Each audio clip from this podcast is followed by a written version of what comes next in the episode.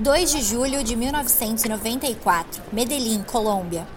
Andrés Escobar, futebolista conhecido como o Cavalheiro do Futebol, é morto a tiro à porta de uma discoteca aos 27 anos. Nessa mesma noite, o assassino é detido pela polícia. No dia seguinte, confessa o crime. Uma morte que acontece 10 dias depois de Escobar ter marcado um autogol que tirou a Colômbia do Mundial de Futebol. Sou Samia Fiates. E eu sou Cláudio Sérgio. E este é o Crime sob Holofote. André Escobar nasceu em Medellín no dia 13 de março de 1967, no seio de uma família de classe média que adorava desporto, o futebol em especial. O pai de Andrés, Dario Escobar, tinha fundado uma organização que usava a prática de futebol como forma de tirar crianças e jovens das ruas. O irmão mais velho de Andrés, Santiago Escobar, começava a dar cartas neste desporto. Era atleta profissional e um exemplo para o irmãozinho. Não foi por isso de estranhar que Andrés Escobar também tivesse paixão pelo futebol. Desde cedo andou em escolinhas de formação, dando nas vistas pelo talento inato e pela dedicação a essa modalidade. Foi quase natural que passasse para o futebol profissional. Destacou-se na posição de defesa, sempre com a camisola número 2, e recebeu a alcunha de o Cavalheiro do Futebol, devido à forma calma e correta como encarava os jogos. Uma postura que tinha não só em campo, como também na vida numa conferência de imprensa, o futebolista disse: É difícil manter o foco, mas encontro a minha motivação nas coisas boas que sei que vão acontecer. Também ficou conhecido por ser um homem de grande fé. Ia à missa regularmente e tinha sempre uma Bíblia pessoal por perto. Tento ler um pouco da Bíblia todos os dias. Tenho a minha marcada com duas fotografias, uma da minha mãe e a outra da minha noiva. Revelou numa conferência de imprensa, referindo-se à mãe, Beatriz Saldarriaga, que morreu quando ainda era novo, e a dentista Pamela Cascardo, de quem ficou noivo durante cinco anos e com quem pretendia casar-se em 1994. Andrés morreu antes de ter tido a oportunidade de subir ao altar. Nessa altura, a Colômbia era completamente dominada pelo narcotráfico. Pablo Escobar é o nome mais sonante deste período. Afinal, era o líder do cartel de Medellín e o maior fabricante e distribuidor de cocaína. Na época, o cartel de Escobar era responsável por 80% do comércio mundial de droga. Um poder que se estendia a outras áreas da sociedade colombiana. Escobar não só era um dos homens mais ricos do seu país, como ainda tinha influência política e social. Todo o país estava dominado pelo narcotráfico, inclusive o futebol, e a seleção não escapou. Estas são palavras de Juan Roberto Vargas, diretor do jornal Notícias Caracol, ao programa Expediente Final. Pablo Escobar foi morto em dezembro de 1993, meses antes do assassinato de Andrés Escobar. Apesar de terem o mesmo apelido, os dois não eram parentes. No dia 30 de março de 1988, Andrés estreou-se ao serviço da Seleção Nacional da Colômbia, numa vitória contra o Canadá. Tinha 21 anos e era agora um dos futebolistas mais queridos do seu país. Nos anos seguintes, construiu uma carreira sólida em 1989, ajudou a sua equipa, o Atlético Nacional, a ganhar a Taça Libertadores da América. Esteve no Mundial de 1990 em Itália, com a Colômbia a não passar aos quartos de final da competição. Em 1994, voltou a ser selecionado para representar o seu país e, assim, participar em mais um campeonato mundial do futebol, dessa vez nos Estados Unidos da América. Foi a última competição de futebol da qual Andrés Escobar participou.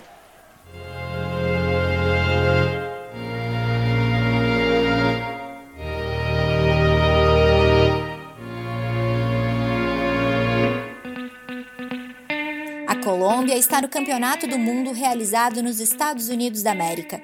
Ficou no grupo inicial com a Romênia, a Suíça e o país anfitrião do evento. A equipa era das mais celebradas, com craques como Valderrama, Asprilha e Rincon. Andrés Escobar é eleito capitão. Na Colômbia, o espírito de confiança inundava os adeptos. Todos acreditavam que iam ver o país a chegar longe nesta competição internacional. A primeira frustração veio no jogo com a Romênia. A Colômbia perdeu por 3 a 1. O segundo jogo dos colombianos foi com os norte-americanos, a 23 de junho, e ficou marcado por um erro de Escobar.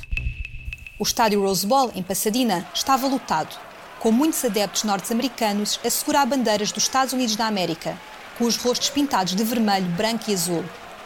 Aos 33 minutos da primeira parte, o ataque norte-americano fazia um cruzamento rasteiro a partir da esquerda.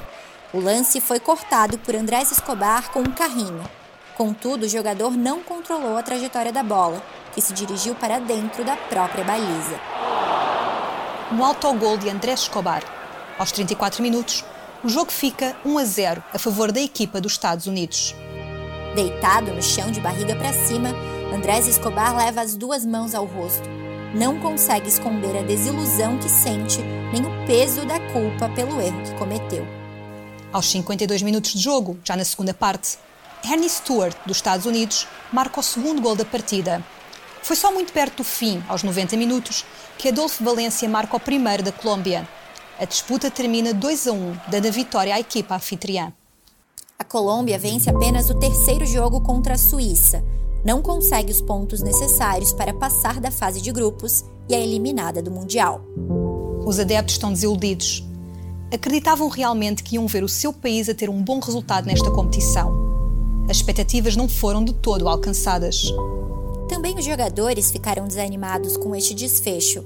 Após a eliminação, Andrés Escobar escreveu um texto para o jornal El Tiempo, no qual expressava o seu estado de espírito. A vida não acaba aqui. Temos de continuar. A vida não pode acabar aqui. Não importa o quão difícil é, temos de manter-nos de pé. Só temos duas opções. Ou permitimos que a raiva nos paralise e a violência continue, ou ultrapassamos e tentamos o nosso melhor para ajudar os outros. É a nossa escolha. Deixem-nos, por favor, manter o respeito. O meu mais caloroso cumprimento para todos. Foi uma experiência incrível e estranha. Voltaremos a encontrar-nos brevemente, porque a vida não acaba aqui.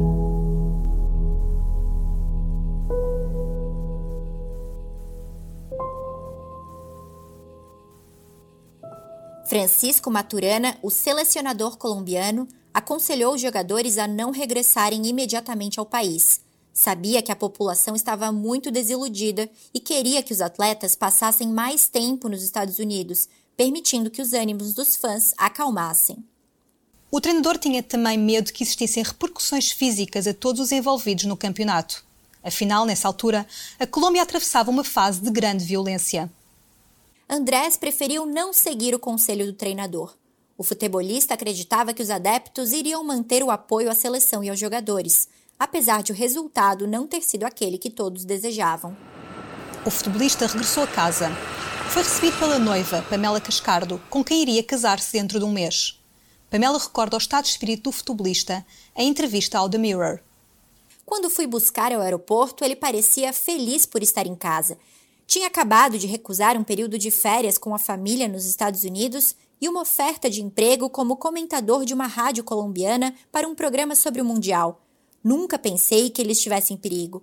As pessoas estavam a felicitá-lo e a falarem bem com ele. Não havia qualquer indício de violência. Afinal, havia quem estivesse muito ressentido com a prestação do futebolista no Campeonato do Mundo. Na madrugada de 2 de julho de 1994, apenas 10 dias após o jogo da Colômbia contra os Estados Unidos, Andrés Escobar era morto em Medellín. Tinha 27 anos. Na tarde de 1 de julho, Andrés Escobar convidou uns amigos para uma noite de diversão.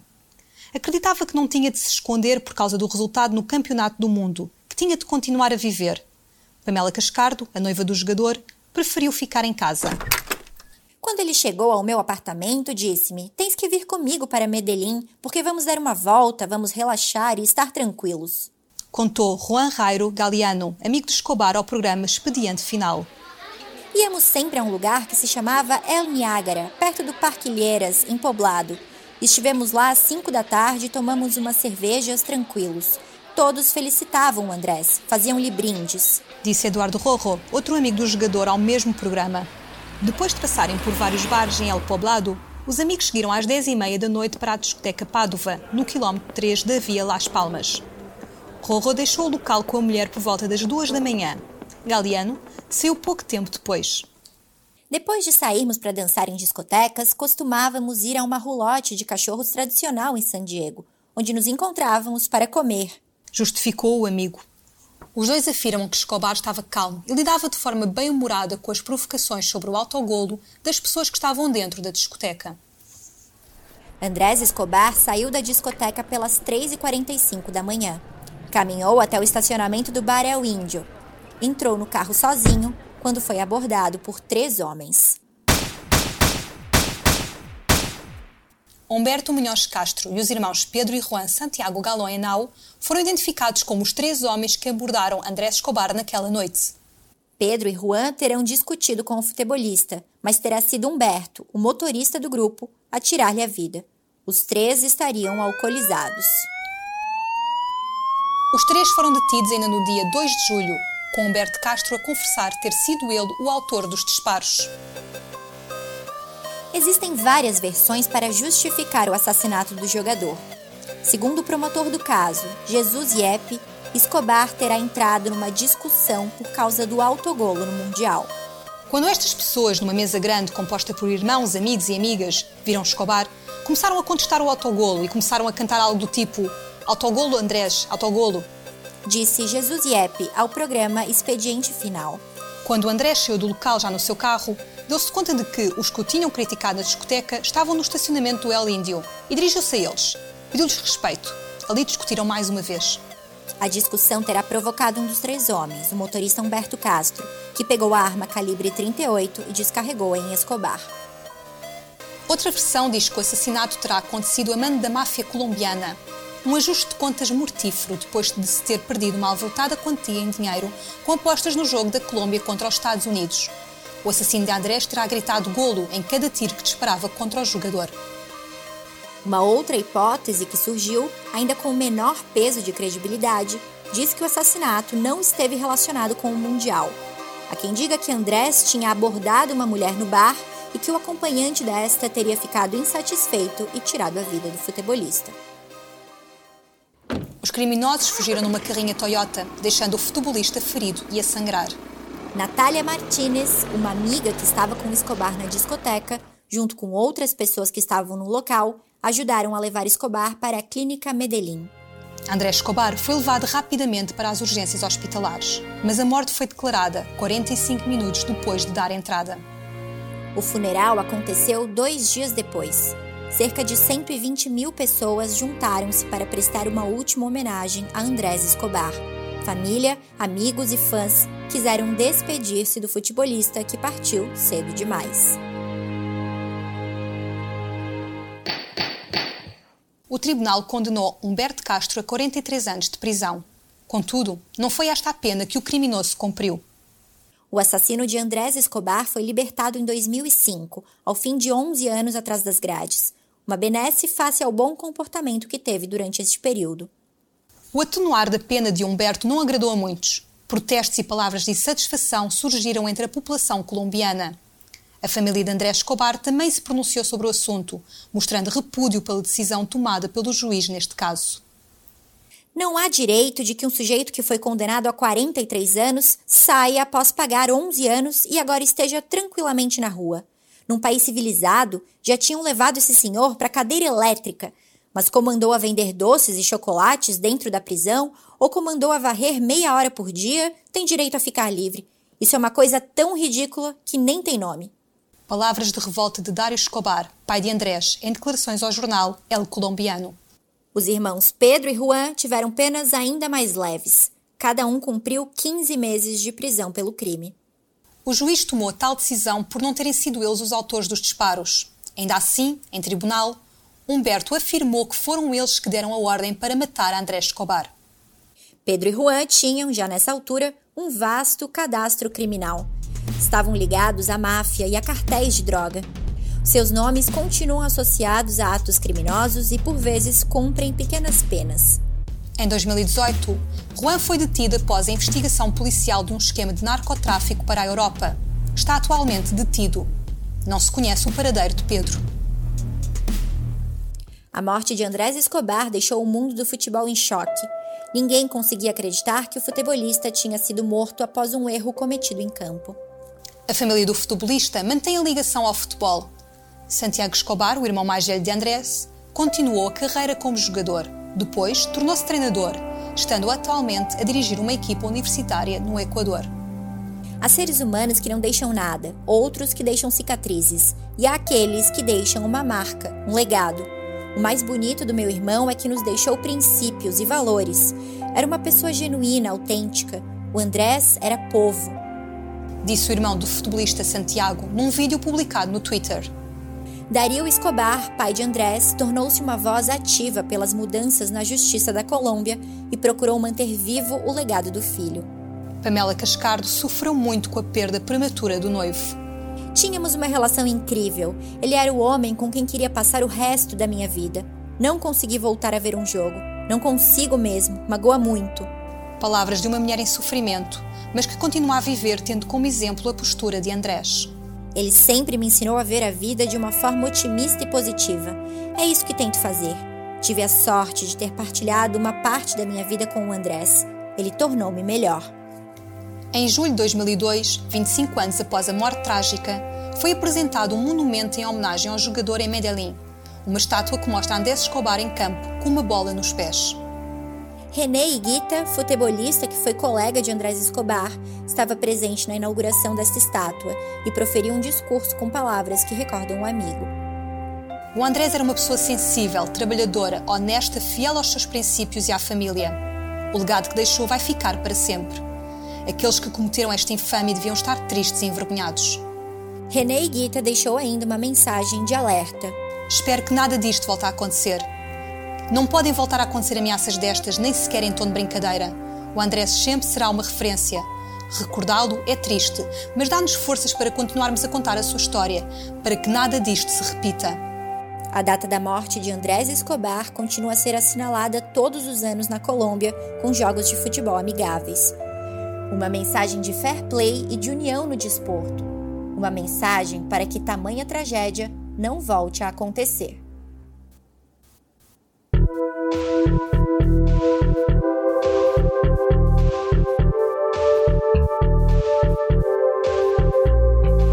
Crime sobre o Holofote é um podcast produzido pela equipa do holofote.pt. Apresentação: Cláudio Sérgio e Sami Fiates. Escrito por Cláudio Sérgio. Captação de som: Jorge Verdasca. Edição: Jorge Verdasca e Sami Fiates.